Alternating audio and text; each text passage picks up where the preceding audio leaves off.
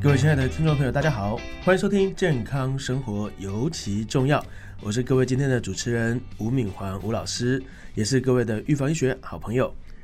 我们都知道哈，油品在我们的生活里面是不可或缺的角色。不过，我们每次到市场上呢，许多的油品呢琳琅满目的，不管是单一的油品、混合油品，还有一大堆 omega 三、omega 九，好像搞得非常的复杂。这个节目其实就是希望能够透过不同专业的领域的常才来跟我们分析一下，到底我们应该怎么样选择好的使用油品。节目的一开始，我们第一集当然是邀请到我们重量级的嘉宾。我们这个重量级的嘉宾呢，是来自我们油品工会的理事长。那我们首先先欢迎我们的洪尧坤洪理事长。我就说的好，各位听众观众好。是是，哎，洪理事长，哇，这个很厉害。洪理事长不只是我们油品工会的理事长，同时也是呃，我们这个福寿百年企业的油品的董事长。是是，哦，这个人家都说你是一本这个活字典这样子哦，所以我们其实很想要透过今天的这个机会，好好的跟你了解一下，哎，我们在使用油的这个油品工会啊，它到底是怎么样的一个发展，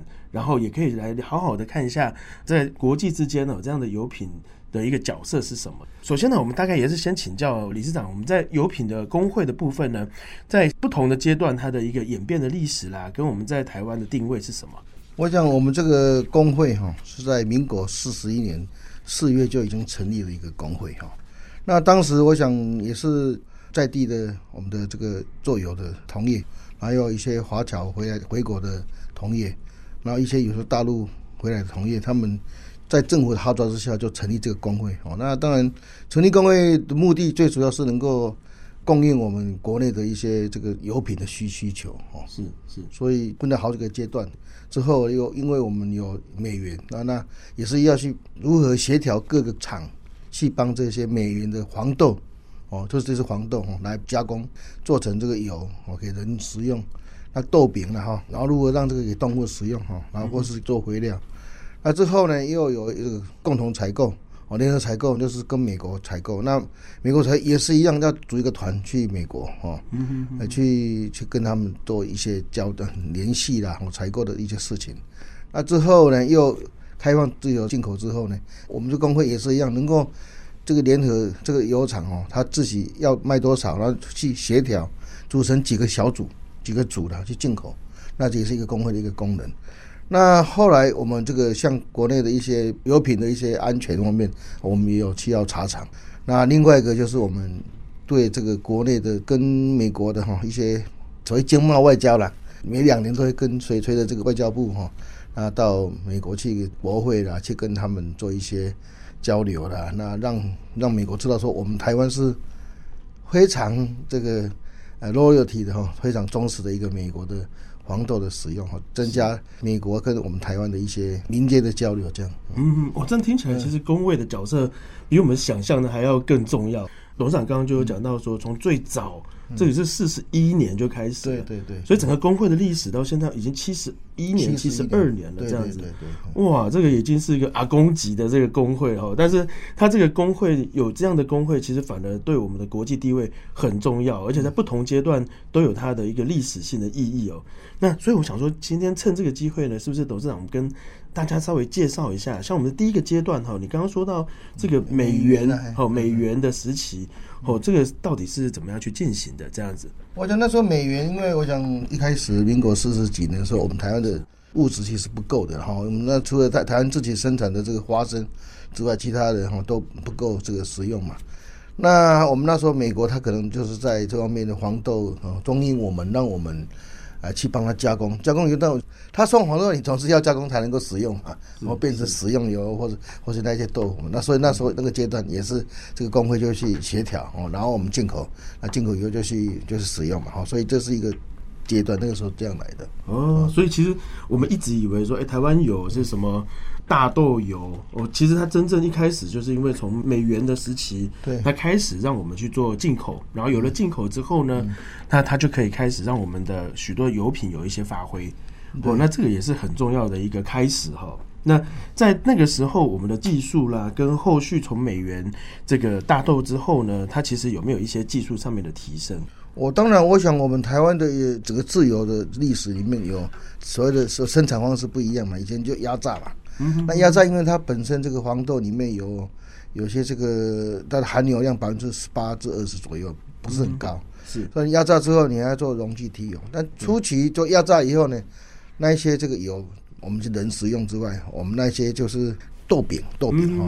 那就是直接给这个动物使用，不是植物使用嘛。那但是这样是蛮浪费的，是它残值还有百分之九、百分之八八九的，可能一半的油才出来，其他都是变成这个这个饲料哈。因为有个工会嘛，大家都会会互相会去交流嘛，说哎，我现在卖什么机器？那我这个机器以后提油率很高，或是说我的产值很高，然后我的经济系这个系统怎么样？会交流，所以台湾一直在也在升嘛。所以我们这几十年来哈，其实台湾的这个生产技术其实是算世界上也算领先了，也算是同步了哦。就是我们的这个技术是有一定水准。嗯，我们刚刚听起来哦，其实工会在。整个油品的这个控管上面是扮演非常重要角色，对，因为从这个从美元的这个黄豆开始，就要去分布说，哎，到底哪一些的公司哦去协助榨油，哇，这个大概也是哦台湾最早的这个 BOT 哦由政府分派，然后公司去榨油，再缴回给政府，然后来稳定整个油价，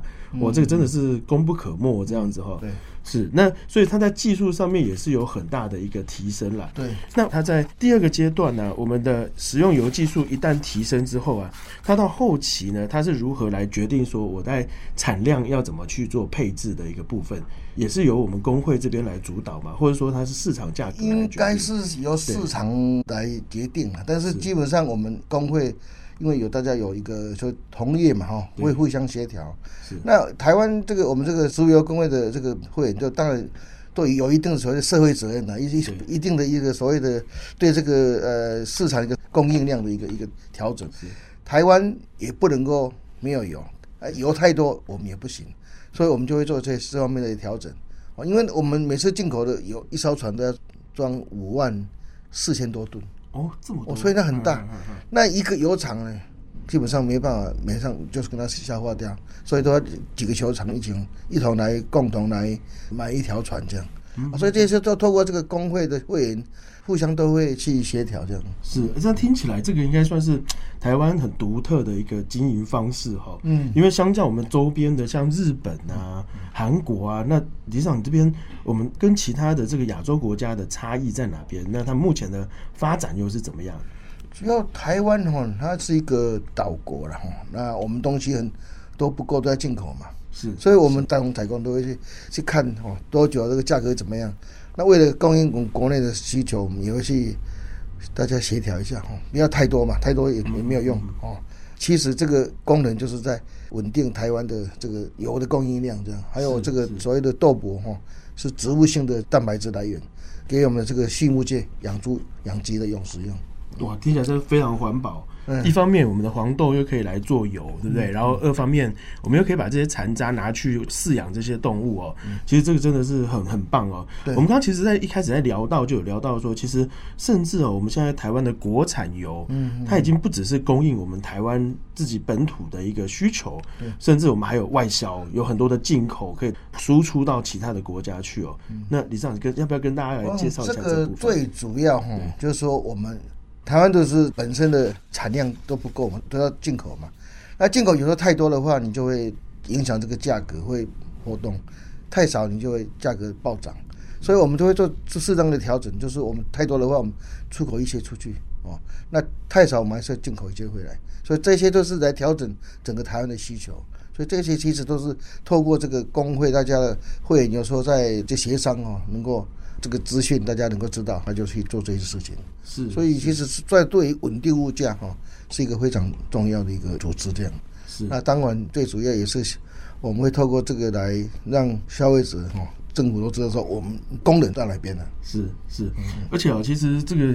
李长刚刚客气了啦，因为一般我们的要出口，还其实要经过重重的把关这样子。那其实这工会呢，其实，在刚刚您有说到食品安全上面，其实也扮了一个非常重要的角色哦。所以，像在食安呢，其实大家现在在选择油品的时候，他都会去思考说，哎，那这个油品到底安不安全？那李长，我们能不能来教一下我们的消费者说哈，我们到底要怎么在市面上去选择一个好的油品，以及工会在这里面呢，他怎么去协助我们的一般消费者？哦，能够有达到这样的安全的使用，这样在十几年前不是有一个一些食安事件嘛？哈，那之后呢，我们就这个政府也跟我们这个研究一起发展出一个一套系统，生产履历了哈。是那生产履历就知道说我们到底进口多少的原料，生产多少的油出来，那能够让消费者可以使用。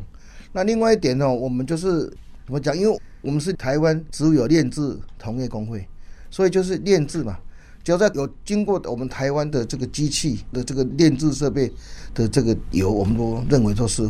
我们可以保证的，可以很好油。所以我们现在是希望说，我们国内生产大家能够要去了解这样。哦所以其实刚刚其实李市长给我们一个很棒的定义，也就是说呢，他今天不管哈、这个食用油的来源呐、原物料的来源呐、是来自哪里，那台湾其实油品工会在做最重要的一件事情，就是他在精炼上面来帮我们全部全台湾的对消费者把关，他在所有的炼制过程呢，他必须要符合非常严格的规范跟标准，对对不对？然后最安全的油才能够到市面上，然后打上 Made in Taiwan，这样让我们的消费者有一个安全的使用的空间跟环境，这样。哇，那这个其实是都可以外销的。没错没错，我们，的这个油品在外销方面也是有一定的一个层级跟一定的一个影响力这样。是是是。那像之前哈，我们加入到 WTO 之后呢，对于我们的这个油品会有一些影响吗？或者是说我们的工会上面会去怎么去做一个平衡？这个油品进入 WTO 之后呢，我们会比较影响，就是一些不是我们生产的油品也会进来。就是说，比如说，他哪哪个国家它生产，他没有经过我们的这个卫福部的一个检检验，他就申请这个技能，而且他的这个税金也降到百分之五了。是是，那我们跟我们国内其实都一样的这个所谓的税负，所以我们台湾就是自己第一个养成自己庄敬自强，就是我们降低成本，然后努力的去经营。所以我们其实台湾的在这个进入 WTO 之后呢，我们基本上也没有什么很大的影响哦。那当然影响就是国外进口的油品，我们不晓得好不好，那它也是一一样经过百分之五，它就可以进来了。那这是有有对台湾的一些民众哈、有一些影响他的购买的一个判断的这样的。是是，或者说，哎，它比较贵一点，怎么样的？我我当然我就是每个人的这个做做生意方法啊、我觉得这个是工会最厉害的地方。就算你看到、even 在这种世界贸易上面有这么多这种不对等的竞争，其实我们台湾油品工会还是努力的稳定在一个非常合理的价格，然后让消费者又可以又合理的、安心的去使用到这些食用油的产品。嗯，我这个真的是很不容易的一件事哦。那刚刚理事长也讲到说，反而这样的竞争会让我们这些现在呢还在台面上的这些油品大厂哦，它的那个估值更好，对不对？人家说怕等秋个等的用哦对，那反而变成了一个超级无敌的这个食用油超人，这样，这个也是我们很期待接下来的一个发展哈、未来哈、在台湾的这个食用油的接下来的发展，您怎么去看它以后的趋势会是什么？我想这个其实一个社会的一个一个进步，当然半同是竞争嘛。是哦，我们油厂其实在民国五十几年是一百六十几家的，那现在可能剩下十几家。哦，就不差很多呢对，剩剩十分之一。那当然就是所谓竞争力提升嘛。对那我想也是一样，我们在台湾的时候，我们如何在以这个附近的国家，然后比如说我们日本、韩国、哦马来西亚、啊印尼啦，这些如何做一些竞合竞合，然后是因为我们会进口一些棕榈油哦，是会进口一些这个菜籽油哦，然后是芥花油哦，这些只要进来以后，因为它这个每个营养系数不大一样嘛哈，所以我们也会做精炼。那只要在台湾精炼过的，我们都认定它是我们台湾生产的。那这样的话，其实就是让这个既然进进入 WTO 嘛，你就会是要这种这种精神跟人家一起来对等的这个做。那当然最主要，我刚刚就我们国内生产的，哦我们就有保证哦，有把握，而且我们都有标示嘛，期限的关系，我们可能就生产不到一个礼拜你就可以吃到了，这是很安全。是所以我们才是在努力的去提升我们台湾的这个精炼技术的一个能力啦。哦，然后当然对世界一个掌握世界的一个趋势，这样。嗯哼哼，哇！我觉得今天实在太精彩了哈！这样子短短的时间，其实洪总就可以从这个七十二年前哈，我们的工会成立哦，一路这样子到现在，然后在每一个不同阶段哈，台湾面对到的食品的安全问题哈，然后世界贸易的竞争哦，他都永远是在那边帮我们做一个高度的把关，然后提供最优质的油给我们台湾的消费者，而且不只是自己可以吃，还可以进口。还可以出口，对，那还可以做很多最好的 MIT 哈，给我们所有的这个消费者朋友。是，所以在面对呢进口油跟国产的油，其实我们可以说哈，国土的奔透诶，就就喝油诶，就喝起来这样子哈。谢谢各位听众朋友的收听，我们下一集再会，拜拜喽，拜拜。